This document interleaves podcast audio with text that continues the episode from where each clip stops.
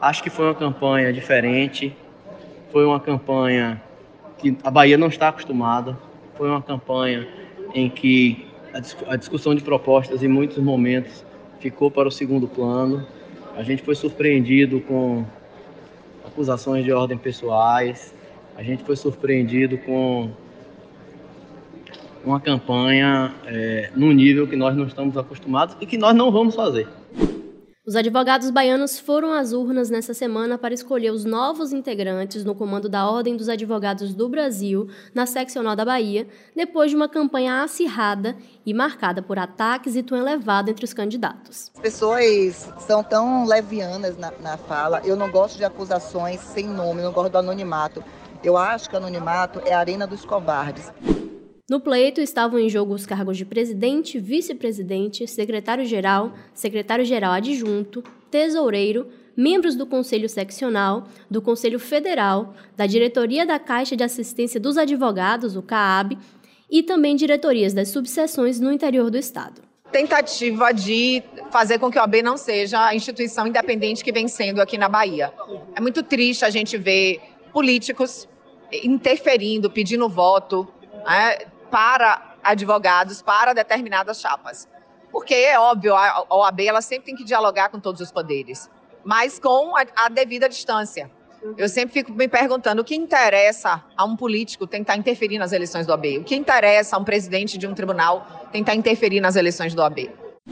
Mas, além disso, a eleição na Bahia tem impacto direto no sistema nacional na Ordem dos Advogados e foi marcada por contornos políticos que apimentaram a disputa entre os dois principais nomes, Ana Patrícia Dantas Leão e Daniela Borges. O terceiro turno dessa semana debate então os detalhes sobre a eleição para a presidência da OAB na Bahia, com direito a traição, embrólio, pressões e interferências. Começa agora o terceiro turno. Um bate-papo sobre a política da Bahia e do Brasil.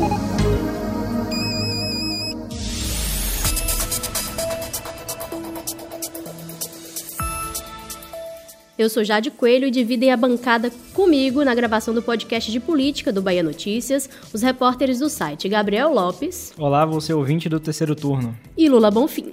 Olá, ouvintes. Olá, Jade. Olá, Gabriel. Antes da gente começar a nossa discussão propriamente dita, a gente deixa aquele convite e o nosso pedido para que você siga o terceiro turno nos tocadores de podcasts. Nós estamos no Spotify, Deezer, Apple Podcast, Google Podcast e, é claro, no baianoticias.com.br. Dito isso, para começar esse episódio de hoje, eu vou falar um pouco sobre o processo eleitoral na Ordem dos Advogados no triênio 2022-2024. A disputa que chegou ao fim da noite de quarta-feira foi realizada em todo o estado da Bahia, com mais de 27 mil advogados aptos a participar da eleição. Em Salvador, aconteceu no Centro de Convenções, na Orla da Boca do Rio, e pelo interior do estado, outras 36 subseções também participaram da votação, que decretou a vitória da chapa de Daniela Borges, candidata da situação, que teve 8.604 votos, pouco mais aí de 50%. Além de Ana Patrícia, que concorreu pela chapa OAB de Coração, e Daniela Borges com a chapa União pela Advocacia, também concorreram o ex-presidente da OAB, Dinailton Oliveira, e Ricardo Nogueira. Mas, para esse episódio, eu quero que você, ouvinte, grave o nome das duas candidatas mulheres, Ana Patrícia e Daniela. Pois é, Jade. E aí o ouvinte do terceiro turno pode estar se perguntando o motivo de estarmos pautando esse pleito da Ordem dos Advogados, ainda que seja uma eleição, né? Mas eu vou explicar para vocês. Como Jade já disse na abertura, os fatos políticos aqueceram o cenário por aqui. Essa eleição da Seção Bahia é considerada decisiva para o sistema da OAB nacional como um todo. Isso porque a vitória da chapa de Daniela Borges, com essa vitória, né, há uma chance maior da candidatura de Luiz Viana ganhar musculatura para disputar a presidência da OAB nacional, que é a intenção dele. E vale um adendo aqui, para situar todo mundo que está ouvindo, Luiz Viana é ex-presidente da OAB Bahia, atual vice-presidente da OAB Nacional e, com a definição da eleição, agora é conselheiro na chapa da situação, que foi apoiada por Fabrício Castro, que é o atual presidente, né, até janeiro, quando é, Daniela e sua, sua chapa vão tomar posse. é, é o atual presidente. Fabrício decidiu não disputar a reeleição e lançou o nome de Daniela, que saiu aí vitoriosa. Mas voltando, nessa análise política, uma eventual derrota de Daniela Borges poderia representar que a disputa pela presidência da OAB nacional seria realizada com a chapa única de Beto Simonetti, com o apoio do atual presidente Felipe Santa Cruz. É preciso contextualizar que lá em 2019, Luiz Viana, Beto Simonetti e Felipe Santa Cruz foram eleitos para formar a cúpula do OAB. Na época, Viana era um dos nomes mais fortes para se tornar presidente. Mas olha a política de novo pela frente. Foram essas questões que acabaram privilegiando a eleição de Santa Cruz para a presidência, com a justificativa que representantes do Rio de Janeiro não comandavam a OAB nacional há mais de 30 anos. E apesar de ter grandes nomes na advocacia nacional, a exemplo de Rui Barbosa, a Bahia nunca teve um presidente da OAB. Viana, então, ficou com o posto de vice e Simonetti com o cargo de secretário-geral. Pois é, né, Lula? Esse grupo, inclusive, sofreu um racha por divergências ideológicas partidárias, né? O saldo foi que Simonetti ficou ao lado de Santa Cruz e do lado de Luiz Viana, o racha foi apoiado por Ari Raguiante Neto, secretário-geral adjunto, e José Augusto Araújo de Noronha, que era o diretor tesoureiro duas pessoas em posições importantes nessa cúpula da OAB Nacional. E aí a crise foi acentuada ainda mais né, com a aposentadoria de um gerente da ordem, Paulo Torres. Noronha e Raguiante são mais simpáticos aí ao bolsonarismo e estariam incomodados com os embates públicos de Felipe Santa Cruz com o presidente Jair Bolsonaro, com quem tem problemas aí de ordem pessoal que remontam inclusive o período da ditadura militar. A gente vai lembrar que o pai de Felipe Santa Cruz era um estudante de direito e desapareceu durante a ditadura militar na década de 1970. E uma vez, num episódio, o presidente Bolsonaro disse que contaria para Felipe Santa Cruz como o pai dele desapareceu, só que ele não ficaria feliz. Isso teve muita repercussão, vários é, associações de magistrados, associações do direito fizeram é, notas de repúdio à fala do presidente Jair Bolsonaro. Enfim, foi um, um clima pesadíssimo. Pois é, Jade. Em meio a esse cenário, em abril desse ano, o grupo de Luiz Viana lançou o OAB Sem Partido, depois que se tornou pública a intenção de Santa Cruz em concorrer ao governo do Rio de Janeiro na eleição de 2022. E aí houve uma aproximação dele, inclusive, com Eduardo Paes, incluindo possibilidade de filiação ao PSD.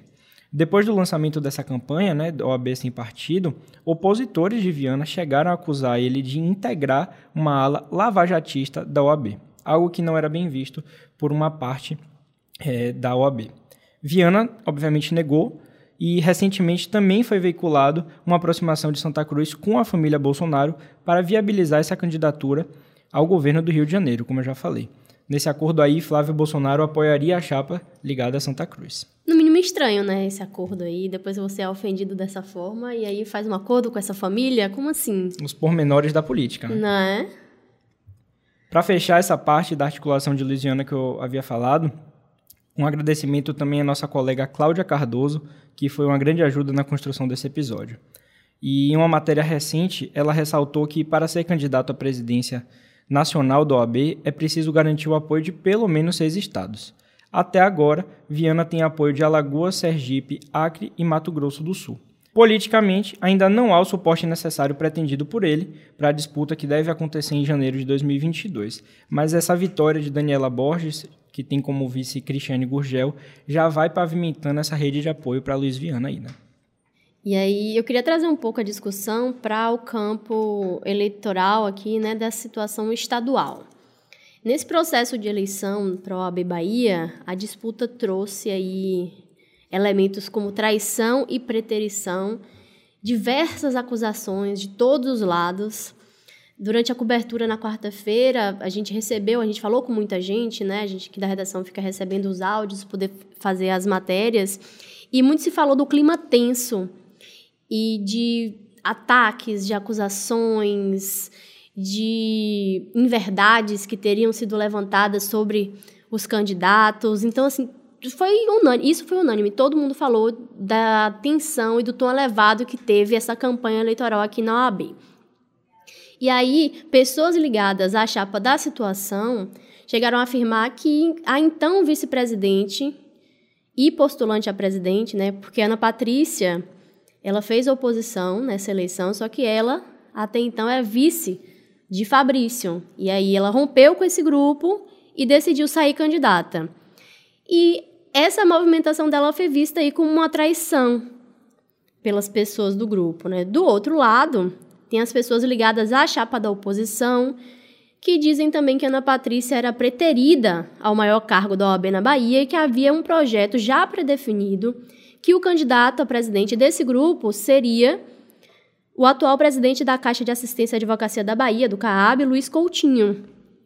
E há também um comentário de que Santa Cruz, então, passou a apoiar Ana Patrícia com racha desse grupo baiano. Então, vocês verem que é toda uma coisa política por trás. A gente fala aqui de OAB, mas tem todo né, um contexto. Eu queria pontuar que na quarta-feira eu estive acompanhando é, é, as eleições, a apuração no comitê de Ana Patrícia, né?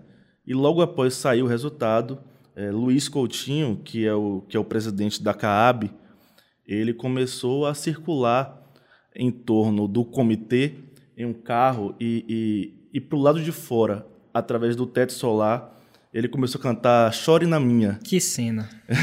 Chore na Minha, Meu uma provocação aos apoiadores de Ana Patrícia que ali estavam, né? Eu queria trazer também, um, de, ainda falando da atenção da, da eleição, do, da campanha, na verdade, uma informação trazida aí pelos bastidores foi sobre o financiamento das campanhas que havia acontecido aí por parte dos opositores de Viana. Ana Patrícia teria recebido aí investimentos do grupo do ex-presidente da OAB Nacional, Marcos Vinícius Furtado e Felipe Sarmento. Ambos apoiam a candidatura de Beto Simonetti, que a gente falou lá no início, que é apontado aí como candidato ligado ao centrão da política brasileira. E aí, é claro que a gente conversou com a Ana Patrícia sobre isso, não tinha como não trazer esse assunto à tona. E ela falou aí, chamou as pessoas que traziam esse argumento de que ela recebeu financiamento externo de covardes, que eles estavam na arena dos covardes e eu queria trazer um pouquinho assim dessa fala. Vamos ouvir o que disse a candidata Ana Patrícia.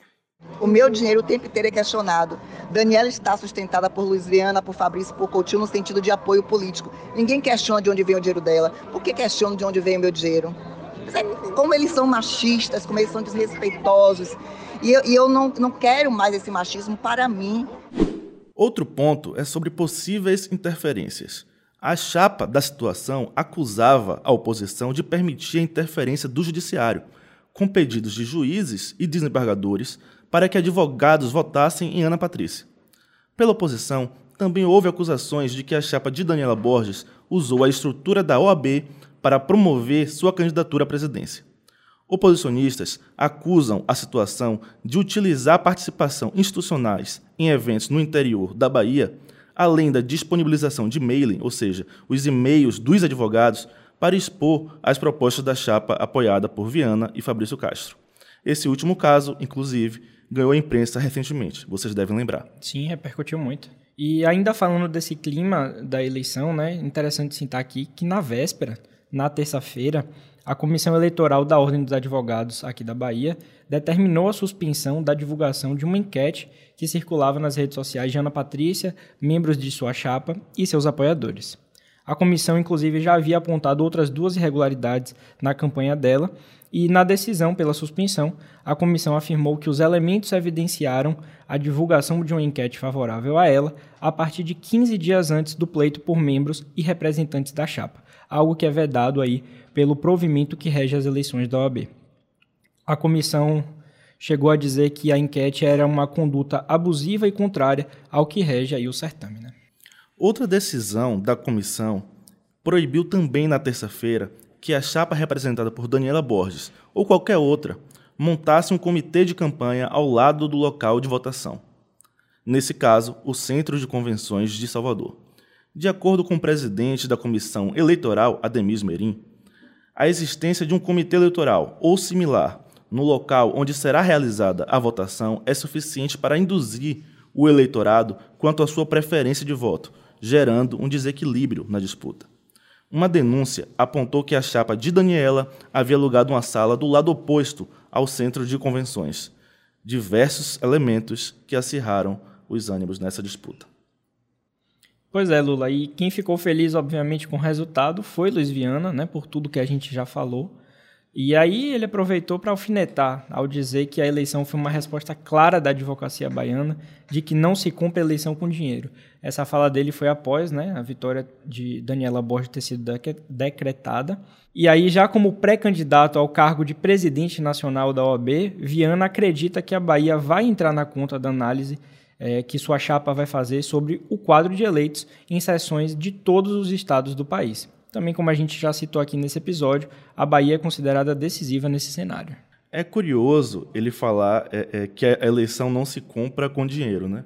É, o que foi possível observar, e, e, não só nessa eleição, mas em outras eleições anteriores da OAB, é um investimento muito grande das principais chapas em propaganda eleitoral, né? em, em comitês, adesivos, e, e plotagem de carros e pesquisas eleitorais, né? que é um grande investimento. O Comitê de Ana Patrícia é enorme no Rio Enorme. Vermelho, eu estive lá e, e, bem localizado, né? Não, não é um local assim é, barato de se instalar um comitê. Então, realmente, foi uma campanha bastante cara. O e... que dizem é que foi uma campanha milionária. Uhum. Não Na sabemos ao certo. Milionária. É.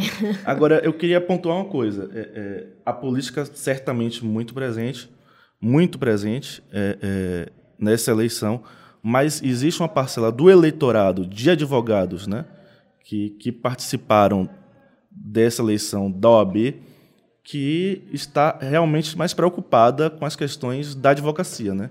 Ouvi ontem alguns advogados e eles reclamaram bastante da atuação da OAB Bahia, principalmente durante é, a, a pandemia, em que parte do judiciário ficou parado e prejudicou os interesses da advocacia. É aquele pessoal da oposição que fala muito, falou muito de alternância de poder.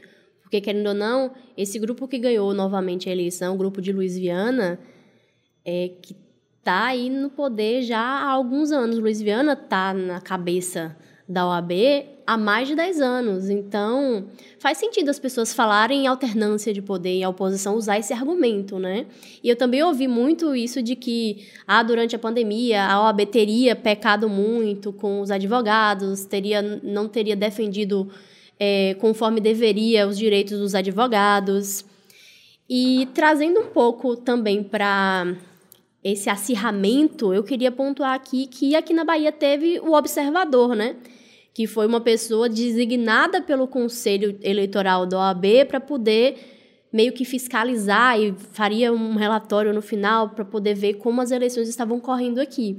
E aí o presidente da OAB, Fabrício Castro, disse que receberia muito bem esse observador, só que na visão dele a Bahia foi meio que tratada diferente dos outros estados, porque teria havido esse pedido também em outros estados e não foi deferido como foi aqui. Mas segundo ele, o que o observador veria era uma eleição correndo tranquilamente, com as medidas sanitárias, com os candidatos podendo ali pedir voto, porque na eleição da isso pode no dia você ficar ali debatendo com os seus eleitores e pedindo votos, enfim.